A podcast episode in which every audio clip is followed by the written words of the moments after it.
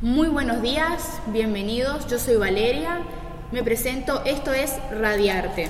Bienvenidos chicos, acá estamos con un hermoso grupo constituido. Agus, Buen día, Valeria, ¿cómo estás? bien, ¿cómo estás Lore? Bien, muy bien, ¿cómo están chicos? Bien, bien, bien. ¿Qué tal estás Belén? Hola, Vale, ¿todo bien y vos? Bien, Ese, ¿cómo estás? Re bien, ¿y vos cómo estás? Excelente. ¿Qué tal estás, eh, Claudia? Todo bien, todo bien. ¿Y ustedes, chicos? ¿Alguien me quiere contar qué hizo el fin de semana? ¿Salieron? ¿Comenzó la primavera? ¿Nuestro día? ¿El día del estudiante? Sí, Yo me la pasé descansando nada más. Tomando mate, aprovechando el solcito, disfrutando. Yo aproveché el solcito y me fui a caminar por la ciudad.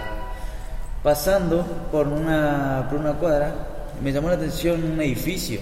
Era, tenía una rueda grande y tenía un mural al lado, una rueda grande de madera. ¿Pero dónde? ¿En qué calle? Porque Por la Bron, puede ser. Sí. Bron. Bron. Yo sé, yo sé. ¿Por la Brown al 350? Sí, creo que sí. Eh, no sé quién. me parece que me parece que estás, te estás refiriendo al fogón de los Ah. arrieros. ¿Conocen el fogón de los arrieros, no? Sí. No. Sí, obvio. Yo no. Bueno, pero podemos empezar a hablar, te podemos contar Sí, podemos respecto al fogón. Sí. Que te interiorices. Es un ícono eh, cultural de nuestra ciudad, es eh, un centro cultural donde se encuentran muchas obras, curiosidades, un montón de cosas. ¿Y qué, en qué año eh, pasa esto?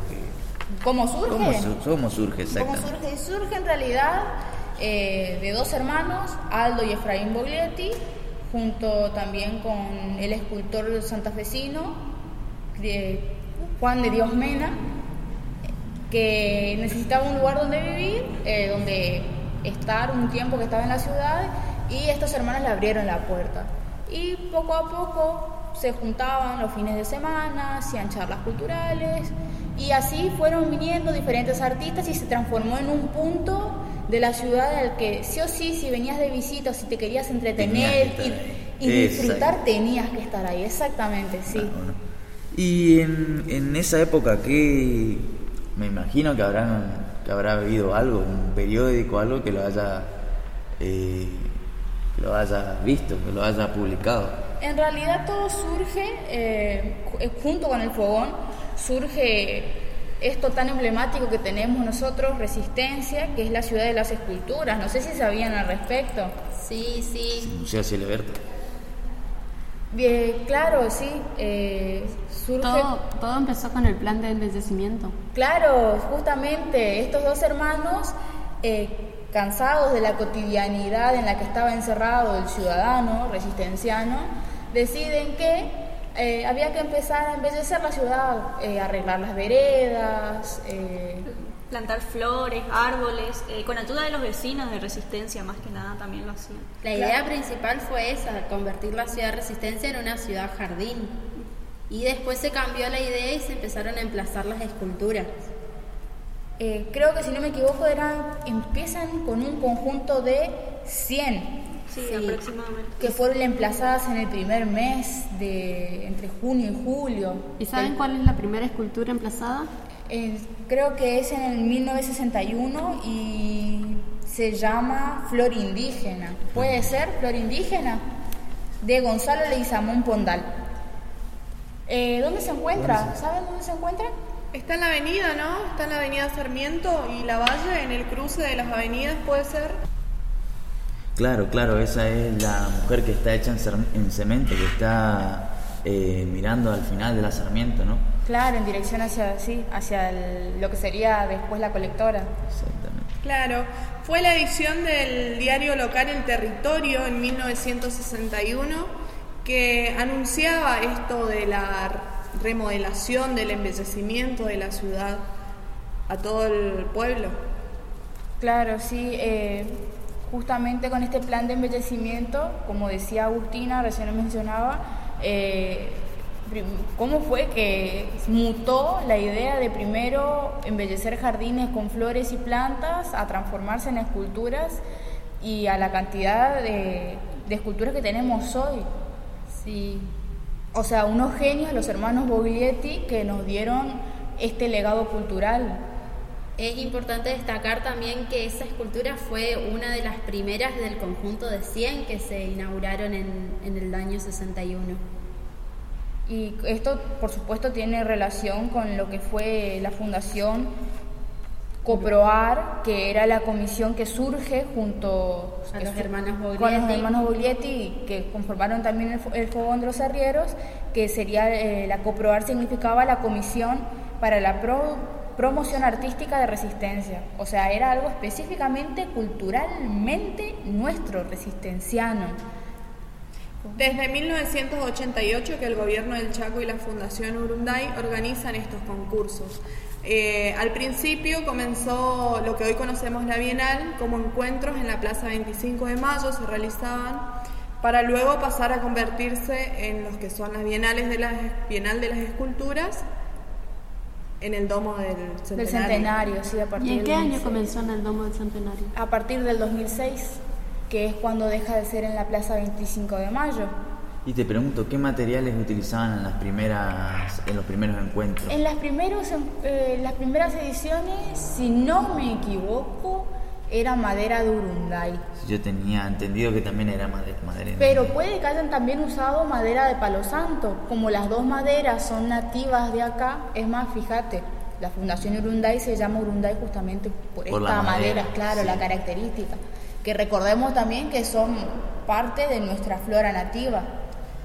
Sí, yo, yo también estuve investigando ya hace un tiempo y a partir del 2006 se empezaron a, a trabajar con otros materiales aparte de la madera, sea mármol y metal. Y como Mármol metal. travertino, sí, y metal, acero inoxidable por lo general. O sea, en un primer momento usaban eh, planchas de hierro, pero en cuanto al mantenimiento, eh, después se dieron cuenta de que era más conveniente el acero inoxidable, que fue con lo que se trabajó, creo que fue en la Bienal ante, antepenúltima.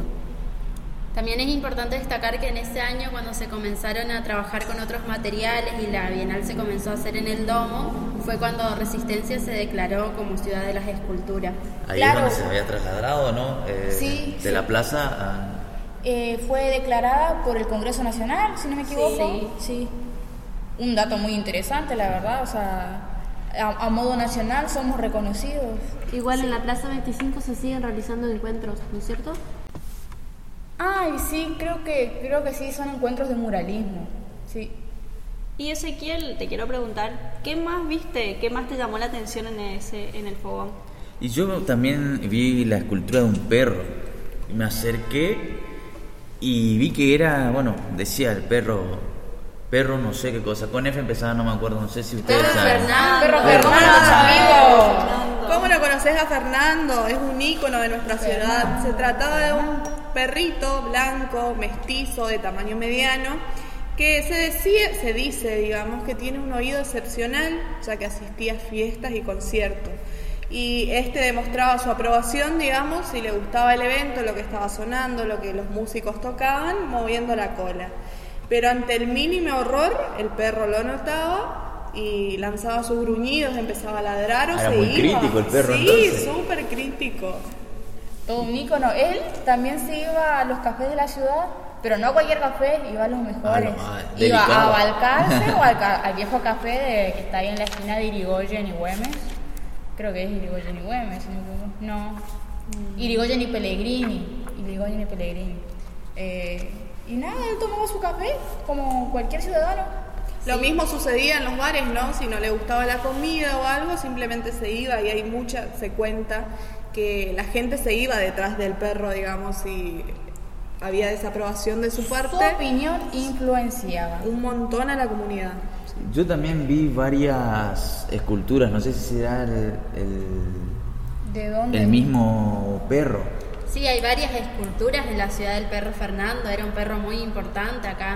En la esquina de Casa de Gobierno podemos encontrar una de las más Ese es el importantes. que, el que más se ve, se nota Sí, y el que casi creo que yo toda la ciudad él lo tiene como referencia. Sí, por desgracia, en 1963 Fernando fue atropellado y lo llevaron al veterinario y no lo pudieron rescatar. ¿Y dónde fue Pobrecito. enterrado? ¿Dónde lo Su enterraron? tumba justamente es la La escultura, escultura que, que vio. vio Ezequiel, sí. Sí. En el En- fogón. Ah, ahí lo en la enterraron. vereda del fogón de la- Sí, en la vereda del fogón. Eh, justamente lo que vio ese se trata de la tumba del perro Fernando. Sí. Está hecha con venecitas, o sea, cemento y que luego fue cubierto con venecitas de colores.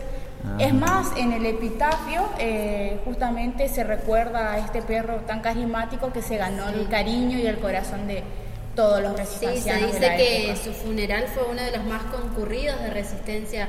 Inclusive los locales comerciales cerraban sus puertas en, ser- en señal de, de duelo por el Era fallecimiento muy de este influyente entonces. Era muy querido Muy acá. apreciado, sí, bueno, sí. chicos, ¿qué les parece si descansamos un rato? Lo dejamos con algo para que ustedes escuchen y lo conozcan más a Fernando. Este memorable tema de la época que le dedicaron a ese entrañable perrito. Sí, sí, necesito tomar unos mates, por favor. Bueno, ya que Claudia quiere mates, mientras vamos a preparar, les vamos a dejar con esta canción memorable y a la vuelta vamos a continuar hablando de esta eh, nuestra bella ciudad de las esculturas.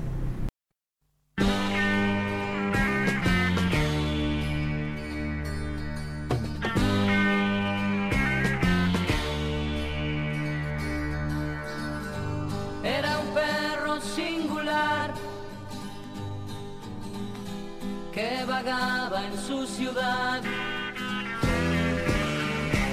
Entre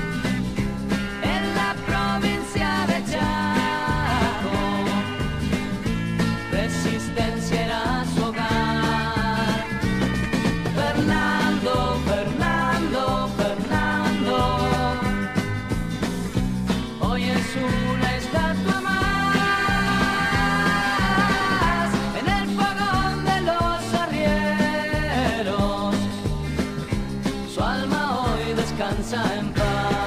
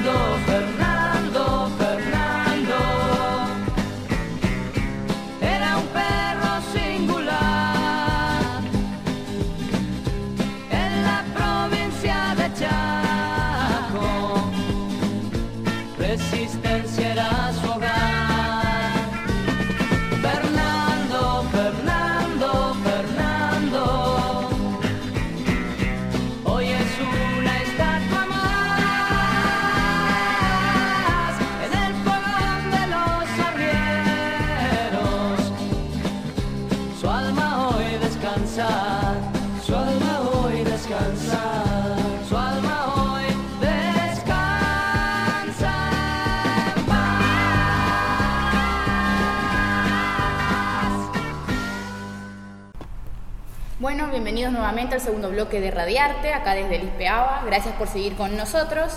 Eh, estamos, eh, vamos a seguir hablando un poco más de esto que veníamos conversando de nuestra bella resistencia a la ciudad de las esculturas.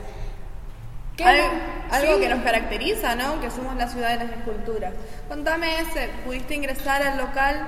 Y no, no, no pude entrar porque era sábado a la tarde, me fui y estaba cerrado. Y claro, ese, si los sábados a la tarde está cerrado, el horario es eh, de lunes a viernes, de 8 de la mañana a 8 de la noche, pero los sábados solamente abren de 9 de la mañana a la 1 del mediodía. Ah, Les pregunto, ¿alguien pudo entrar exactamente?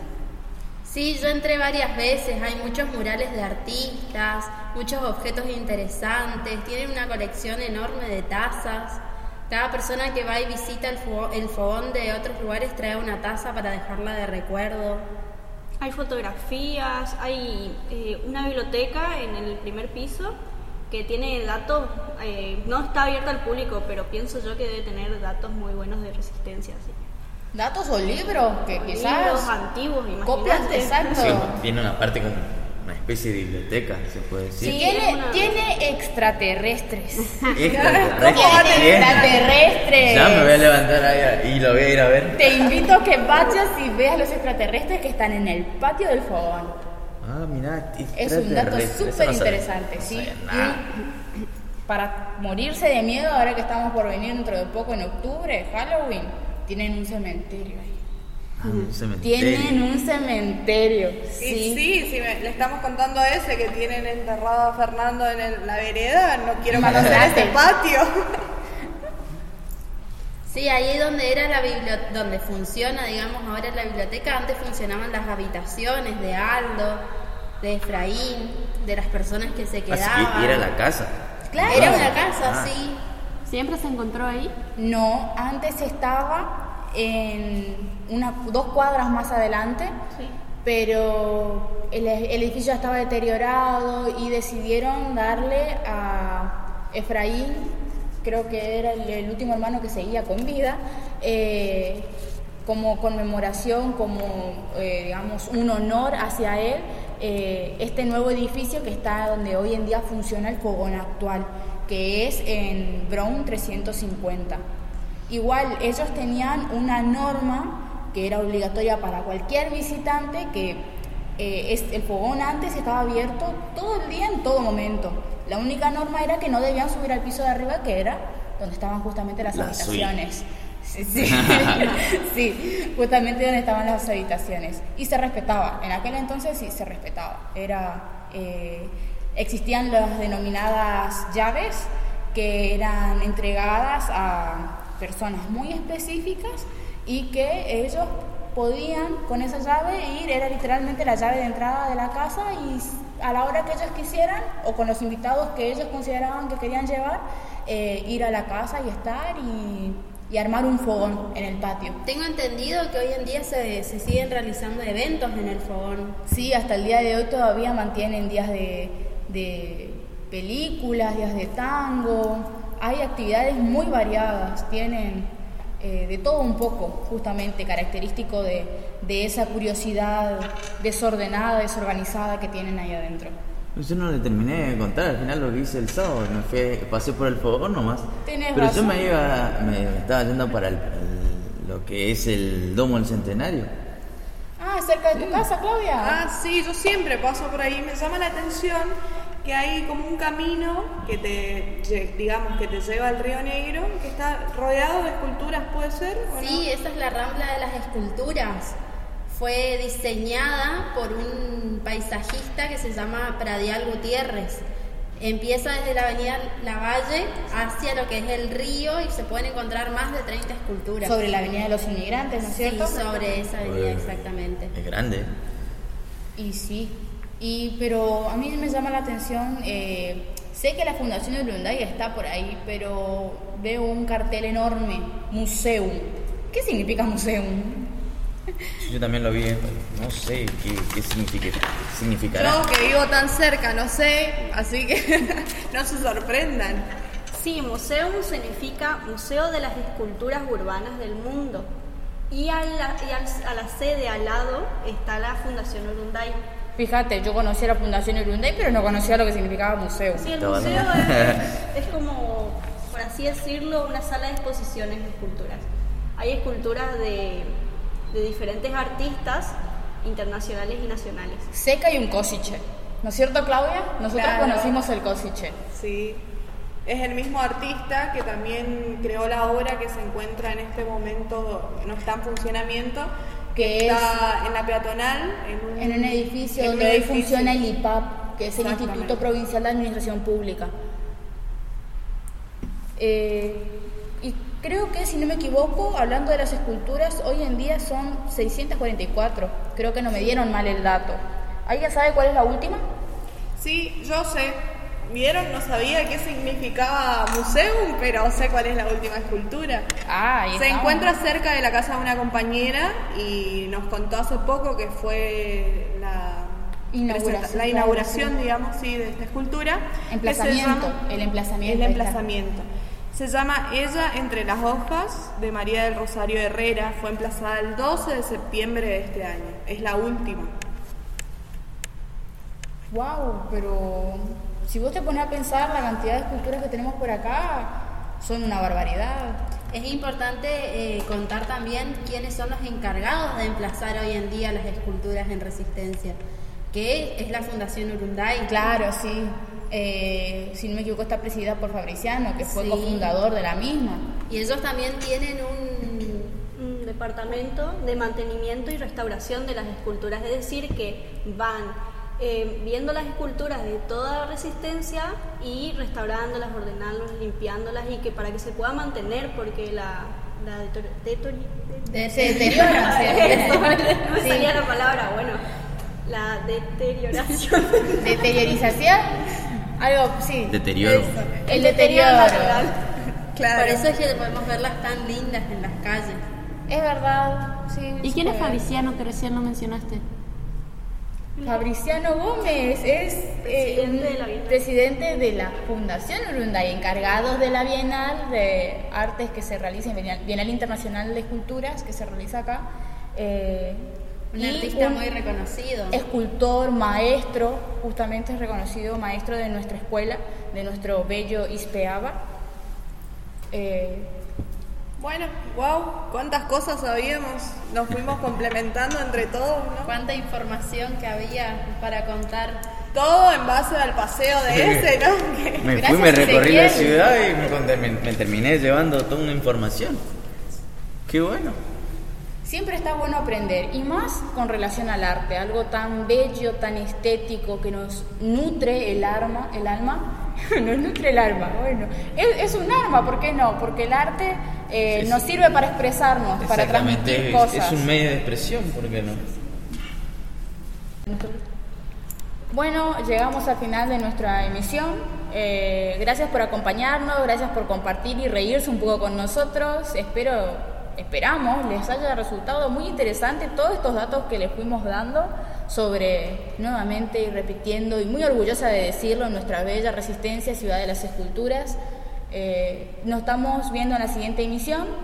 Eh, para más información, fíjense en nuestras redes. Eh, ¿Alguien se acuerda, por favor, si me puede decir el Instagram?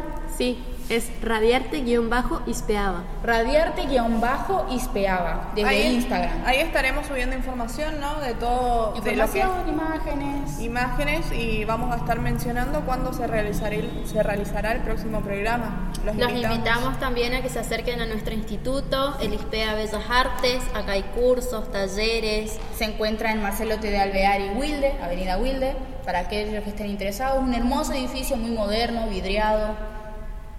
Bueno, nos despedimos. Esto Y- fue Radiarte. Gracias por estar con nosotros, por acompañarnos. Gracias. Hasta la vemos, hasta la próxima. próxima. Hasta la próxima.